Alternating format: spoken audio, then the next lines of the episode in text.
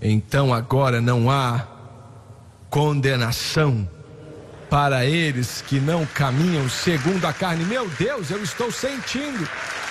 Por isso, agora não há condenação para aqueles que não caminham segundo a carne, mas segundo o Espírito, pois a lei do Espírito e da vida em Cristo Jesus me libertou da lei do pecado e da morte. Alguém tem que bradar.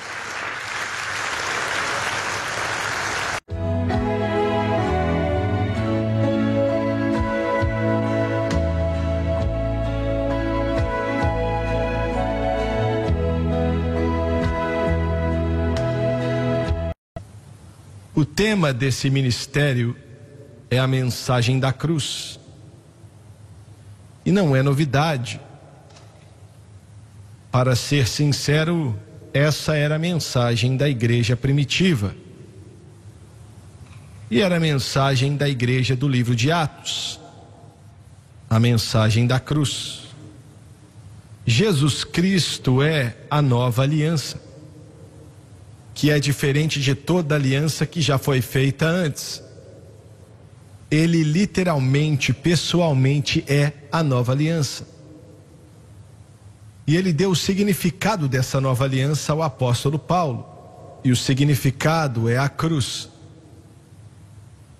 Quem Jesus é e o que ele fez é o tema da nova aliança que nunca vai mudar. Paulo chamou de aliança eterna. Como eu disse, a igreja primitiva foi construída em cima da pregação da cruz. Paulo disse: Cristo não me enviou para batizar, mas para pregar o evangelho, não com sabedoria de palavras, para que a cruz de Cristo não se faça vã. E ele nos diz nesse versículo que o evangelho realmente é, que é a cruz. E ele diz: Pois a pregação da cruz para aqueles que perecem é loucura, mas para nós que somos salvos é o poder de Deus. E não tem como ficar mais claro. E em 1 Coríntios 1, 23 ele disse: Nós pregamos Cristo e Ele crucificado.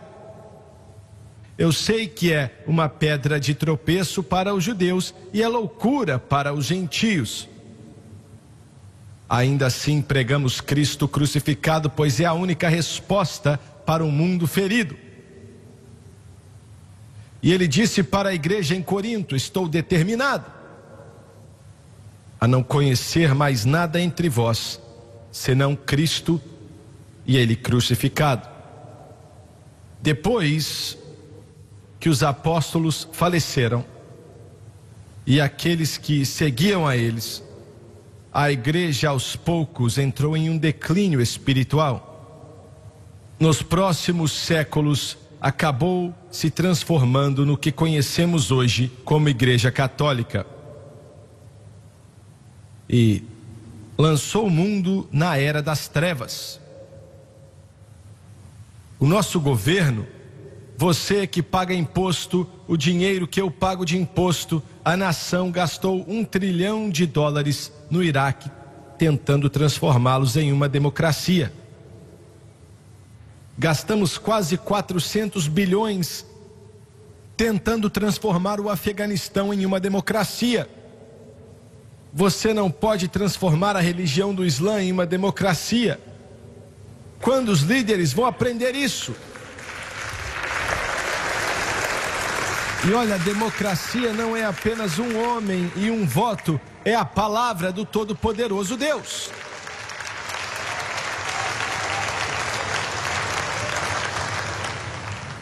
Enviamos centenas e centenas de novos testamentos para o Iraque.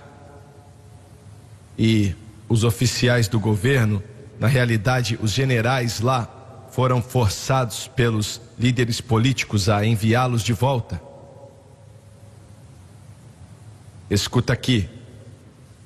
A força dos Estados Unidos da América não é o Congresso, não é o Senado, não é a Casa Branca. A força dessa nação é a palavra de Deus.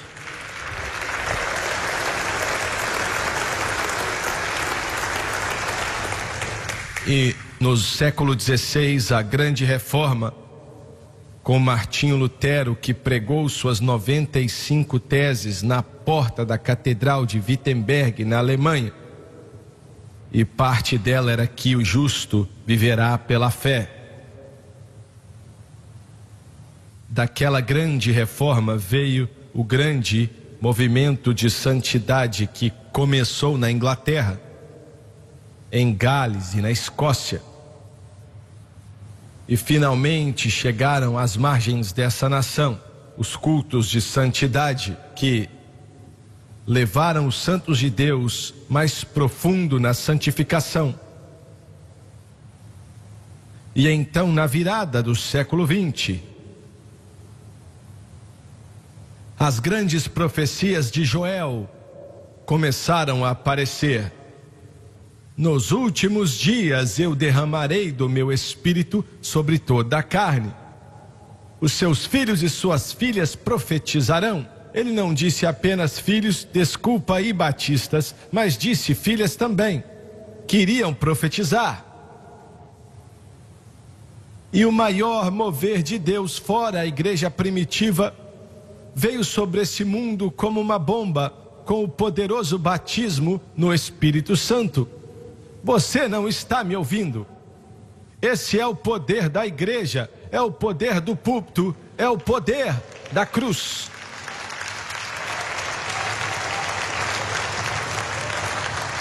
Eu queria poder dizer que as grandes denominações pentecostais que nasceram disso ainda continuam firmes, mas não estão. E agora o Senhor levantou por completo aonde ela começou a mensagem da cruz.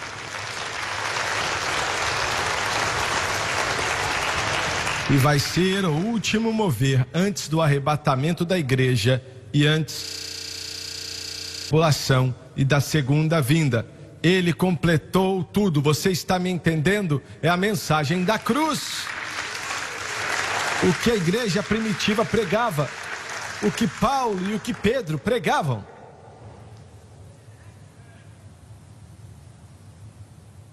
Em 1991, o Senhor colocou em meu coração para começar duas reuniões de oração por dia senão pelas noites que tínhamos culto e nos sábados pela manhã. Existe um grupo de pessoas aqui que esteve conosco nas reuniões de oração por mais de dez anos. Eu ainda faço a mesma coisa. E senti do Senhor que eu tinha que aumentar, pois preciso da comunhão com o Senhor.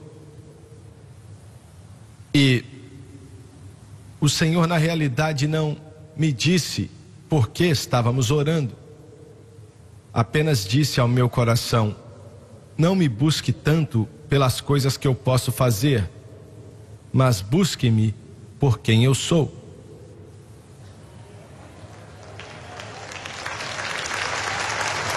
E eu aprendi o que Paulo estava dizendo quando disse que eu possa conhecê-lo e o poder da sua ressurreição, ter comunhão em seus sofrimentos e ser conformado segundo a sua morte. Ele estava falando de relacionamento para aprender quem ele é. E você pode dizer: Nós já sabemos que ele é o Filho de Deus, é verdade, mas você sabe o que ele fez? Quem ele é e o que ele fez. Um ano depois, o Senhor abençoou abundantemente nossas reuniões, mas eu não via nada que fosse o que eu estava procurando, e eu nem sabia o que eu estava procurando. E eu disse: Deus, por que é que está demorando tanto? Eu mal sabia que estávamos apenas começando. E não houve resposta. Mas poucas semanas depois, nas reuniões de oração que estávamos fazendo e aonde o Gabriel hoje conduz o Crossfire, o Senhor falou ao meu coração e muitos de vocês aqui sabem quando eu falei que o Senhor tinha falado comigo. Tem algumas coisas que nós achamos que ele falou e tem algumas coisas que sabemos que ele falou. E ele disse para mim: Você está perguntando porque está demorando tanto? E minha resposta para você é: preceito deve estar sob preceito, preceito sob preceito, linha sob linha, um pouco aqui e um pouco ali, linha sobre linha. Eu sabia que vinha do Senhor, mas é o versículo mais esquisito para dar a alguém que está buscando uma resposta. Eu estava ali chorando muito com a presença dele. Deus, eu sei que é o Senhor, mas não estou entendendo o que o Senhor está dizendo. Preceito deve estar sob preceito, preceito sobre preceito, linha sobre linha, linha sobre linha, um pouco aqui e um pouco ali. E eu entendi o que ele estava falando. Ele queria dizer que o que ia fazer tinha que ser exatamente de acordo com a palavra em seu coração, em sua vida e todos que estão ali. Você não pode se desviar da palavra.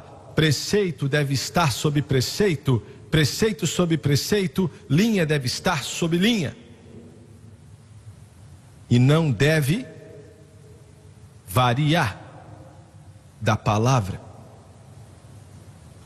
Hoje a igreja está abandonando a palavra pegam outros livros que dizem ser Bíblias, mas são apenas livros religiosos, não são Bíblias.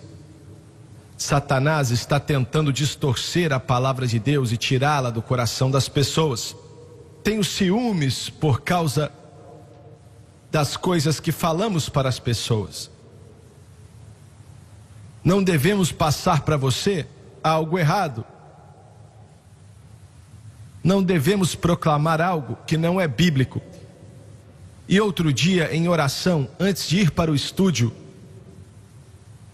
eu disse: Senhor, eu não tenho indicação de outra coisa, mas eu preciso ter certeza que estamos falando o que é certo para as pessoas. Deve estar ancorado em minha alma que o que estamos dizendo para eles, ensinando e pregando sobre a cruz, exatamente de acordo com a palavra de Deus. Comecei a orar sobre outras coisas e esqueci. Pois eu pedi para ele, nos mostre algo no programa hoje, que iria começar meia hora depois. Me mostre algo para me mostrar com certeza que estamos passando o que é certo para as pessoas e que não é algo que vem da nossa cabeça, mas de acordo com a palavra. Alguém pode perguntar: Você duvidou? Não, mas meu amigo, isso é eterno. Estamos falando da sua alma. Milhões estão no inferno agora porque acreditaram em um pregador que contou uma mentira para eles. Você está me ouvindo? Eu tenho ciúmes da sua alma. Deve ser algo certo o que é proclamado deste livro. Não devemos perverter, distorcer, mas assim diz o Senhor. O programa começou e não pensei mais naquilo, nem passou pela minha cabeça. Eu esqueci o que tinha pedido ao Senhor. Nos mostre algo no programa hoje que vai me mostrar, sem dúvida alguma, que estamos falando o que é certo, que é exatamente o que o Espírito Santo quer. Isso não quer dizer que nós não temos muito a aprender, temos sim, amigo. Mas o que nós aprendemos é realmente um preceito sobre outro preceito, preceito sobre preceito, linha sobre linha, linha sobre linha. Mais ou menos cinco minutos antes do programa acabar, eu nem tinha pensado naquilo. Quando de repente, naquele estúdio, a presença de Deus apareceu ali. E o John Rosenstern estava sentado ao meu lado e começou a chorar. E eu comecei a ministrar para as pessoas através da televisão. E a presença de Deus foi enchendo aquele lugar. E eu ainda não me lembrava do que tinha pedido ao Senhor, nem parei para pensar. E alguns minutos depois o programa acabou. Eu estava saindo do prédio e o Senhor me fez lembrar, dizendo: Você me pediu para te mostrar algo no programa que te desse a certeza que você está ensinando algo certo para o povo. Eu te dei a minha presença e o meu espírito, e nada é maior do que isso. Glória a Deus. Às seis horas de certa manhã, no meu escritório, eu estava estudando o livro de Romanos em 1997. Romanos é a teologia da igreja. Romanos é aonde toda a palavra de Deus é resumida. Tudo aponta para Romanos. Tudo depois de Romanos aponta de volta para Romanos porque diz para o pecador como ser salvo, justificação pela fé, capítulos 4 e 5. E o capítulo 6 diz para o cristão como viver uma vida para Deus e como ter vitória sobre o mundo, a carne e o diabo. E o capítulo 7 mostra o cristão que é governado pela natureza pecaminosa Não é muito agradável, maldito homem que sou, quem vai me libertar do corpo dessa morte. E então, capítulo 8. Então agora não há condenação para eles que não caminham segundo a carne. Meu Deus, eu estou sentindo. Por isso, agora não há condenação para aqueles que não caminham segundo a carne, mas segundo o Espírito, pois a lei do Espírito e da vida em Cristo Jesus me libertou da lei do pecado e da morte. Alguém tem que bradar. Glória a Deus.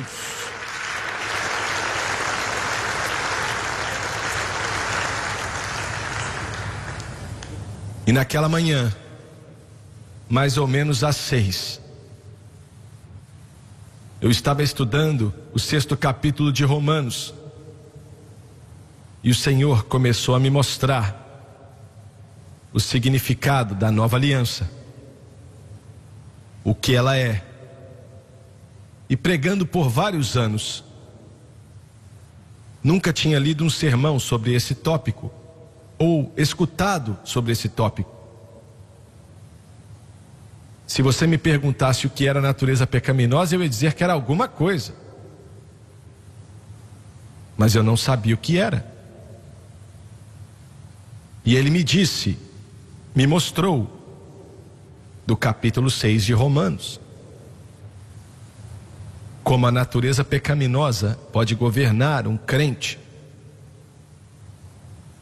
e lançar esse crente em uma posição aonde esse crente faz algumas coisas que você não quer fazer. Você não entendeu. Alguns ainda têm aquela antiga doutrina na mente que se você fez algo errado era porque você queria. A carne pode querer, mas quem é filho de Deus mesmo não quer pecar. Preste atenção no que eu estou dizendo.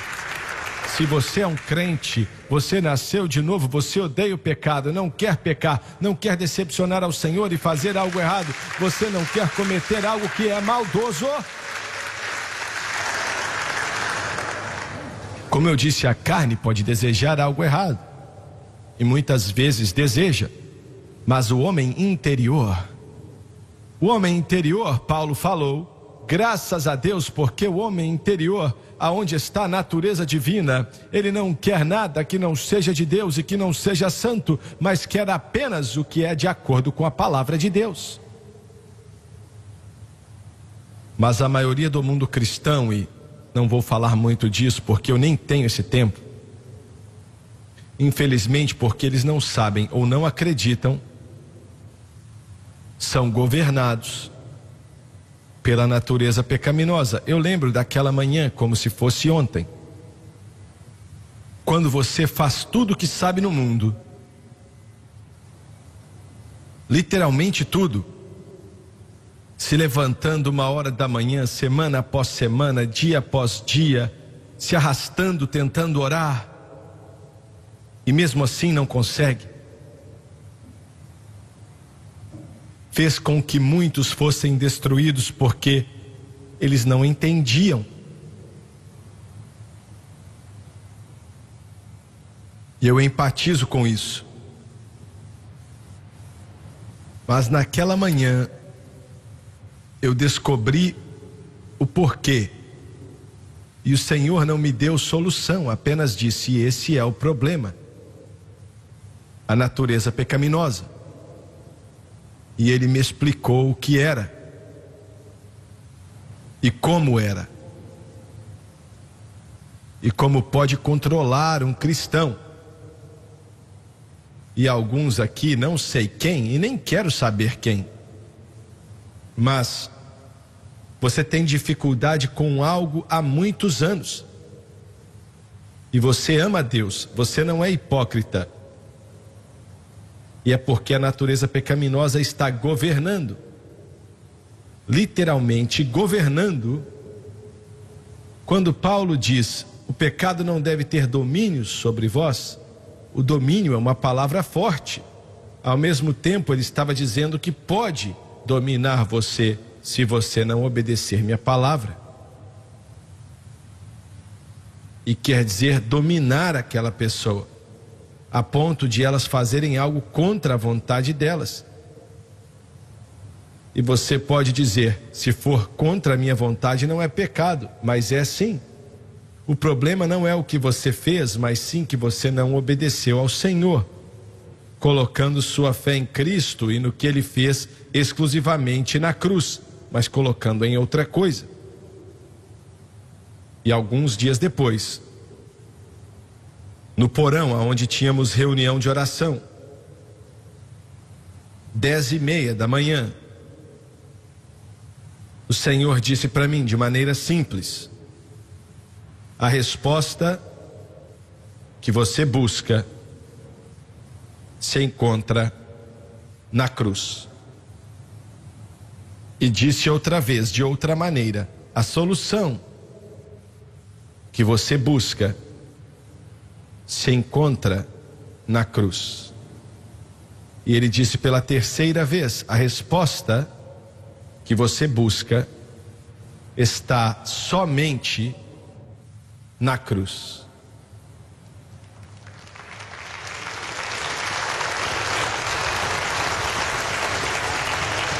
Alguns podem pensar, vocês pegam pesado demais, vocês falam de outras maneiras e métodos que são mostrados na igreja e nós falamos para as pessoas que é errado, não vai dar certo, só existe uma resposta e é a cruz, e é porque o Senhor falou que a resposta pela qual você busca só se encontra na cruz. Por isso, Paulo disse: Deus não me enviou para batizar, mas pregar o evangelho, não com sabedoria de palavras, para que o evangelho de Cristo não seja feito vão.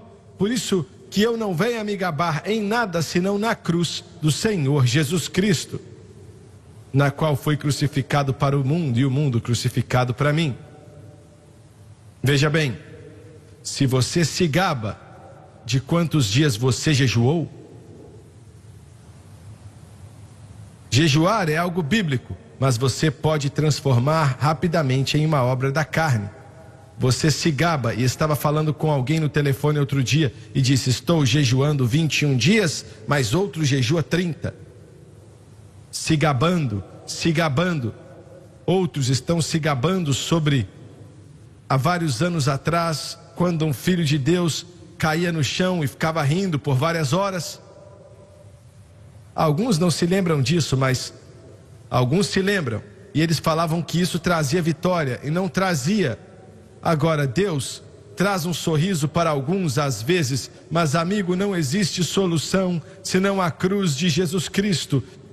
Eu não sei quão mais claro posso deixar isso ou como posso dizer, mas a única resposta é a cruz, a cruz, a cruz.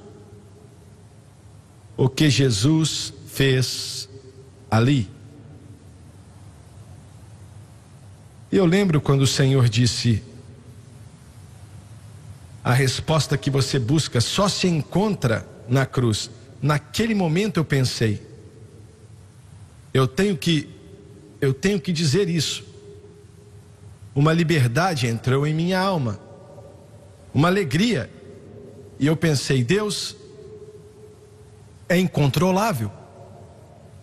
Mas aí minha mente pensou no Espírito Santo. Qual é o papel do Espírito Santo em meio a isso? se a resposta só se encontra na cruz? Eu sabia que o Espírito Santo tinha um papel importante, mas eu não sabia como.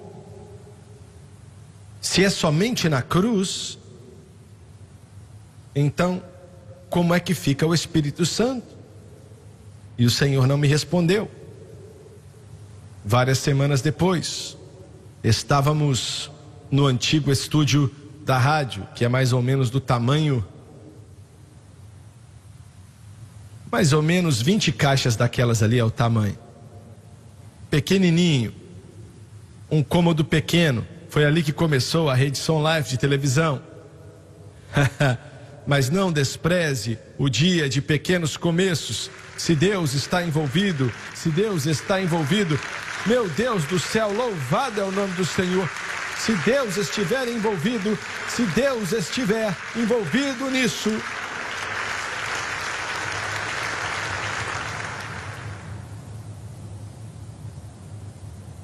O Lauren era o único no programa comigo naquele dia. E dez minutos antes de acabar, não consigo explicar, nunca aconteceu comigo antes ou desde então, mas nunca ouvi falar disso acontecer com alguém. Era mais ou menos como o Robert aqui. Levanta aí, Robert, para o povo te ver. Não, pode assentar agora, obrigado. Quero te mostrar que o Robert é real e eu não estou falando com fantasma.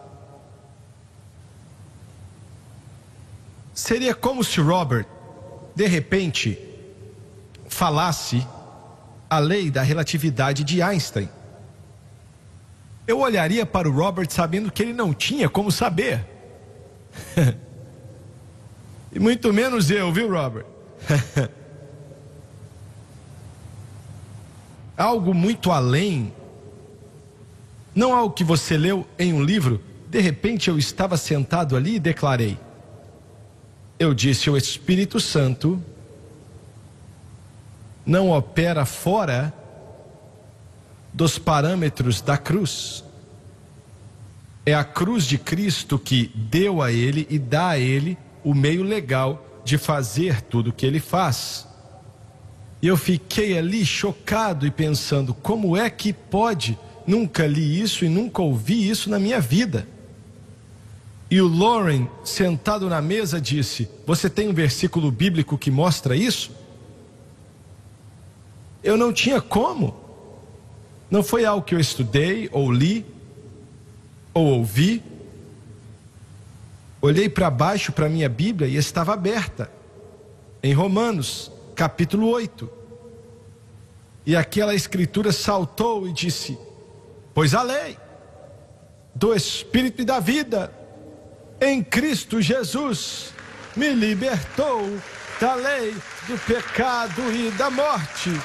Glória a Deus! Louvado é o nome do Senhor Jesus. Glória a Deus. Aleluia. Pois a lei é uma lei que a Trindade instituiu na eternidade. E quando Deus cria leis, elas funcionam, viu? Pois a lei do Espírito, o Espírito Santo, da vida, a morte segue o pecado e a vida segue o Espírito Santo em Cristo Jesus. Paulo usou esse termo, esse derivado de Cristo, em quem, em Jesus, 170 vezes. Eu não contei, mas alguém contou. E estou citando o que eles disseram. 170 vezes em Cristo Jesus, ou nele, quer dizer, sem exceção, o que ele fez na cruz. Me libertou. Me libertou. Me libertou da lei do pecado e da morte. Só existe uma lei mais forte do que a lei do pecado e da morte, que é a lei do Espírito e da vida em Cristo Jesus. Sei que alguns aqui ficam chateados quando digo que você está perdendo dinheiro quando encontra um psicólogo. Você deita ali e dá ele 200 dólares por hora para falar que você é ruim. Como a Nancy cantou hoje, entregue para Jesus. Entregue para Jesus. Entregue para Jesus.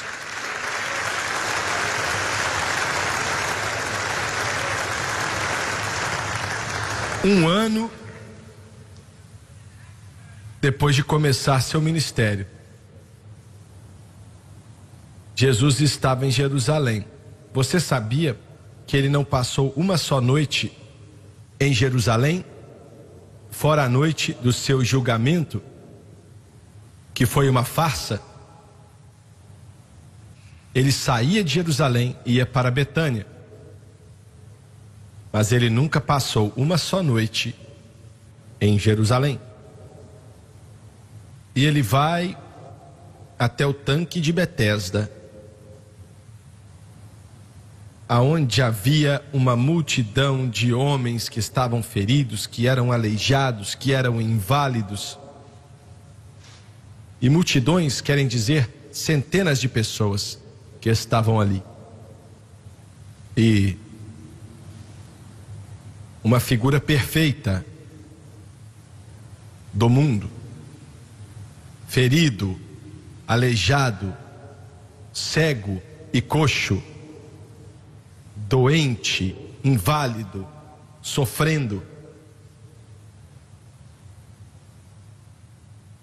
Eu vi a entrevista de uma mulher que, se eu falasse o nome dela, vocês iam saber quem era em Hollywood. O repórter colocou o microfone na frente dela e perguntou: Por que você faz o que você está fazendo? O juiz já tirou os seus filhos de você três vezes. Você faz milhões de dólares. O seu nome é muito famoso. Por que você faz isso? E a resposta dela revelou muita coisa. Ela disse: Porque a vida é muito chata. Hum, como é que eu posso dizer isso? Existem milhões e milhões e milhões de vocês que queriam poder dizer: Eu consegui. Consegui o quê? Consegui o quê? E os poucos que conseguem é uma porcentagem muito baixa daqueles que conseguem, seja lá o que for quando conseguem, ainda ficam chateados. E ficam com vontade de pular da ponte. Como o rapaz que estava para pular da ponte aqui, no rio Mississippi, uma ponte alta. Alguém parou o carro, correu até ele e falou: Cara, o que você está fazendo? E ele disse: Eu não aguento mais essa vida. Eu vão me matar, vou pular dessa ponte. E ele disse: Me conte o seu problema antes de fazer isso. Ele contou e os dois pularam.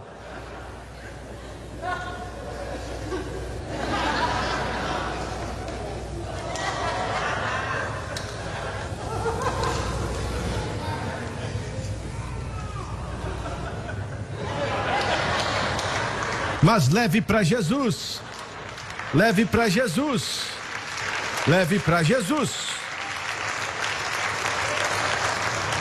E ele viu um homem ali que estava aleijado já faziam 38 anos.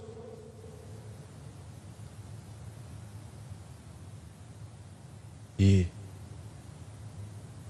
o Senhor disse para ele: Você quer ser curado? E ele disse: Quero sim. Mas aí um anjo desce e mexe nas águas nesse tanque de Betesda. Mas eu sou inválido e não consigo chegar no tanque. Alguém sempre entra antes de mim e não tenho homem algum para me ajudar. Se você está buscando a ajuda dos homens, é o que você vai receber, ou seja, nada. E não quero dizer que não existem pessoas que não terão empatia de você, eles até vão se simpatizar com você, mas não vão poder te ajudar. E ele disse: Anjos, anjos, anjos, todos vocês todos vocês, todos que nasceram de novo, pela rádio, pela televisão, pela internet, você tem um ou mais anjos cuidando de você. Não sei se você pensou, você tem o Espírito Santo dentro de você e anjos ao seu redor.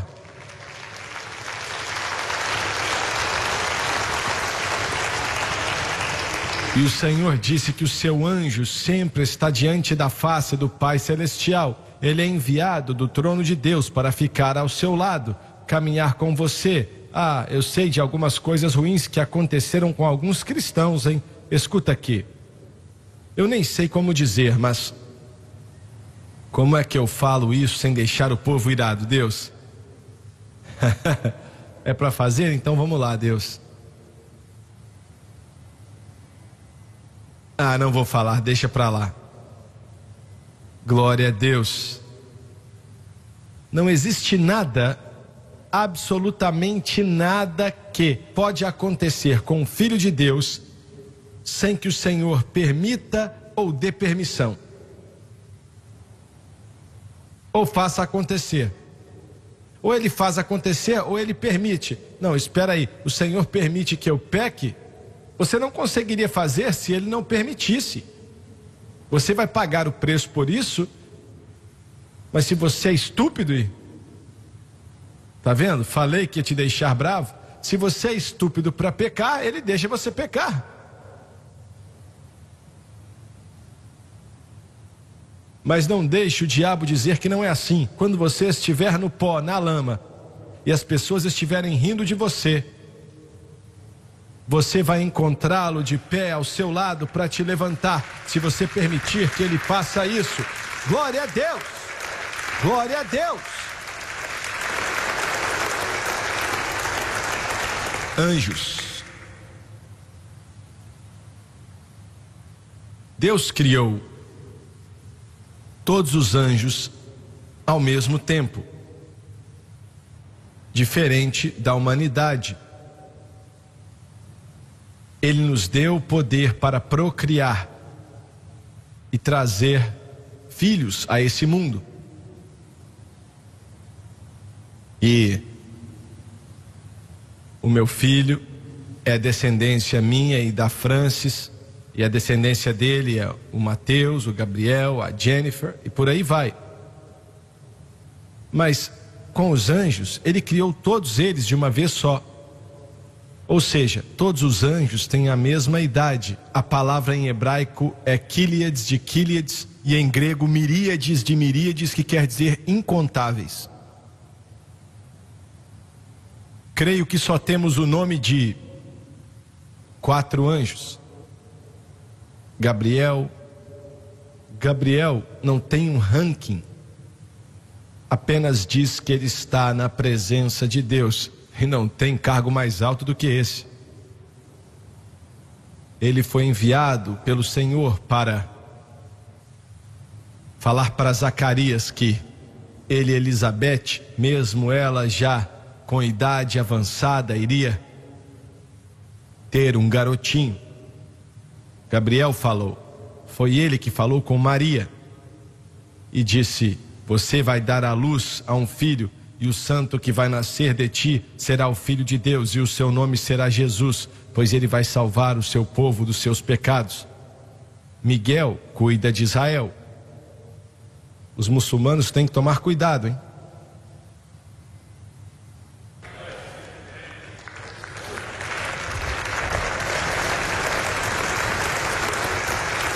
E aí você tem o Apolion e você tem Satanás. Satanás é um anjo, um anjo caído, e Apolion é um anjo caído.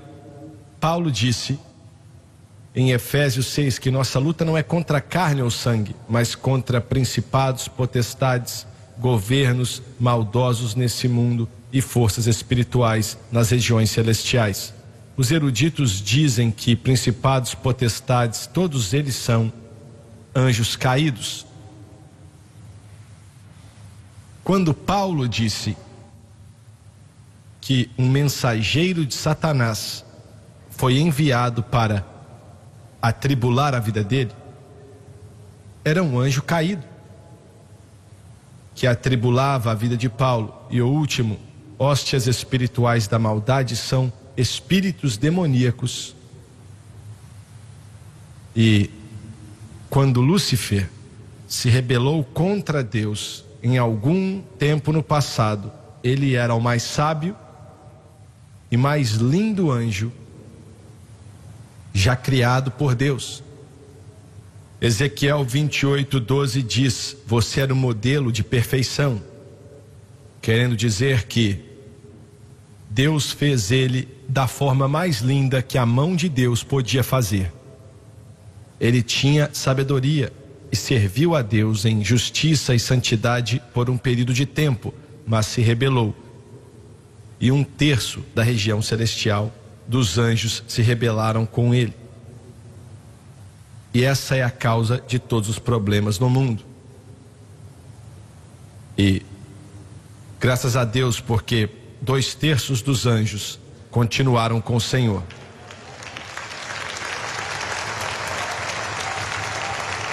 E alguém pode dizer: não, isso é folclore, um anjo que veio, tocou as águas. Não, no grego diz que não foi folclore, não. Realmente aconteceu. Em uma certa época, o anjo descia. Eu queria que acontecesse agora. Acontece mais do que você imagina, mas você tem algo muito melhor acontecendo agora. Maior é aquele que está em nós do que aquele que está no mundo. E Jesus disse para ele: Você quer ser curado? E ele disse: Ninguém vem e me ajuda. E eu estou te fazendo a mesma pergunta. Você que está assistindo com uma lata de cerveja na mão. Você está sofrendo. Mas o Senhor pode mudar o seu mundo e você sabe que não está feliz. Você sabe. E você pode dizer: Eu não quero parar de beber.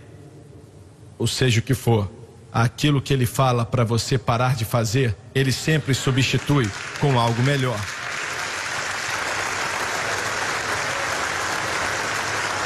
Você quer ser curado.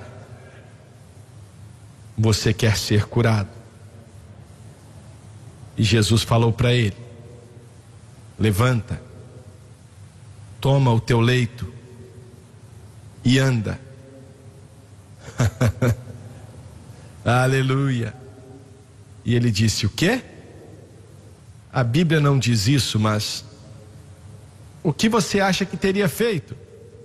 Ele estava naquele leito há 38 anos levavam aquilo para ali toda manhã, deitado, esperando entrar naquela água quando ela fosse tocada. E ele disse: O quê? Toma o teu leito e anda. Ao invés de ficar deitado naquele leito, é ele que vai deitar em você. Ele não vai mais te carregar. É você que vai carregar ele. Estou começando a falar certo. Olha, Meu Deus. Glória! Glória! Então ele pega aquele pano sujo, se levanta e começa a andar pela primeira vez em 38 anos, começa a louvar a Deus, começa a adorar. Você quer ser curado? Glória a Deus, porque as águas estão se movimentando, as águas estão se movimentando.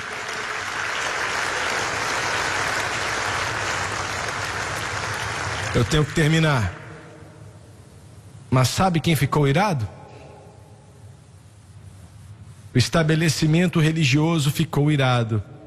Ai, quem disse para você carregar o seu leito no dia de sábado, hein?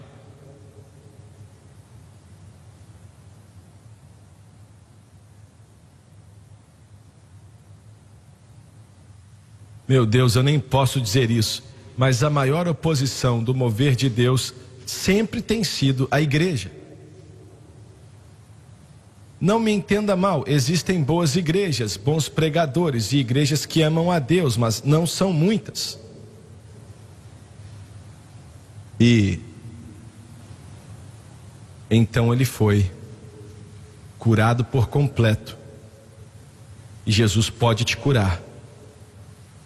Curar a todos vocês. Eu não terminei de pregar, mas vou parar por aqui. Abaixe a sua cabeça. Pai Celestial, enquanto entregamos a esse povo nessa manhã, sei que hoje as águas estão sendo movimentadas de uma forma positiva. E todo aquele que quiser pode vir e beber da água da vida gratuitamente. Senhor, eu digo hoje em nome de Jesus. E eu quero te perguntar. Perguntar para vocês. Tem alguém aqui com algum problema em sua vida? Escuta aqui, ele não vai melhorar. O pecado nunca melhora, sempre piora. E você precisa de oração. Você quer ser curado. Cansei de ser controlado pela nicotina, meu temperamento, ou pela imoralidade, ou pelo álcool. Eu estou cansado disso, cansado de ser controlado pela jogatina. E a lista é longa. Quero que você se levante, por favor. Por favor. Quero que o Doni, o Gabriel e os rapazes venham ficar de pé aqui. Você também, Sharon, pode vir. E quero que você, esses pregadores vão estar na sua frente. E você pode vir. Mas o que as pessoas vão pensar se eu for até aí? Esqueça o que as pessoas vão pensar e entenda o que Deus sabe. Nós vamos crer em Deus e eu quero que você venha. Porque Jesus está dizendo a mesma coisa para você. Você quer ser curado? Você pode ser. Vamos tocar agora em dó, por favor. Well, only, only believe.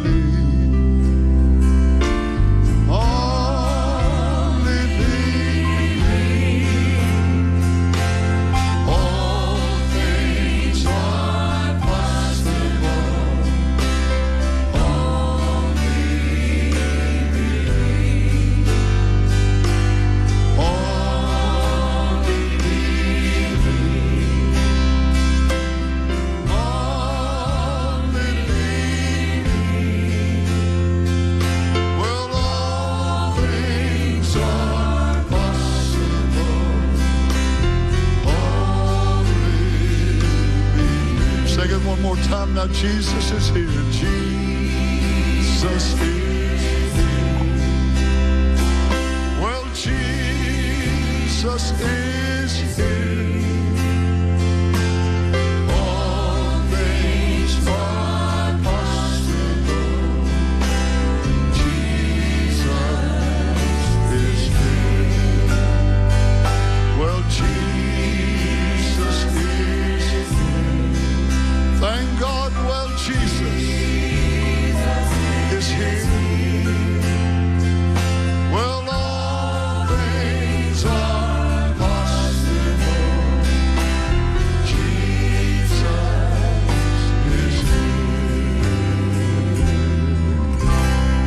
quero de você no próximo minuto é a sua fé.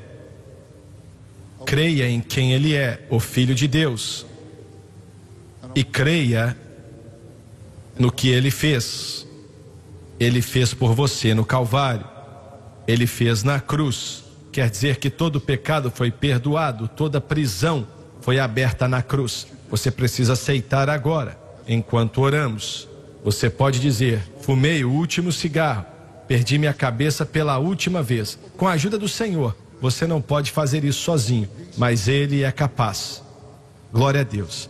Pai Celestial, oro por essas pessoas que estão de pé aqui hoje, que te amam. Senhor, eles vieram buscar sua ajuda, sua força e sua graça. E oro por aqueles pela rádio, pela televisão e pela internet. Essa palavra está alcançando as pessoas. Você quer ser curado? Você quer ser curado? A palavra curado quer dizer também completo. E você agora não está vivendo um peso com algo que é errado, mas que você é livre. Deus, eu peço agora, pelo poder de Deus, em nome de Jesus, que o Senhor quebre toda a prisão. Quebre toda a prisão em nome de Jesus Cristo. Que toda prisão seja quebrada e todo pecado perdoado em nome do Senhor. E oro em nome de Jesus e está feito. E agora vamos cantar, Senhor. I believe.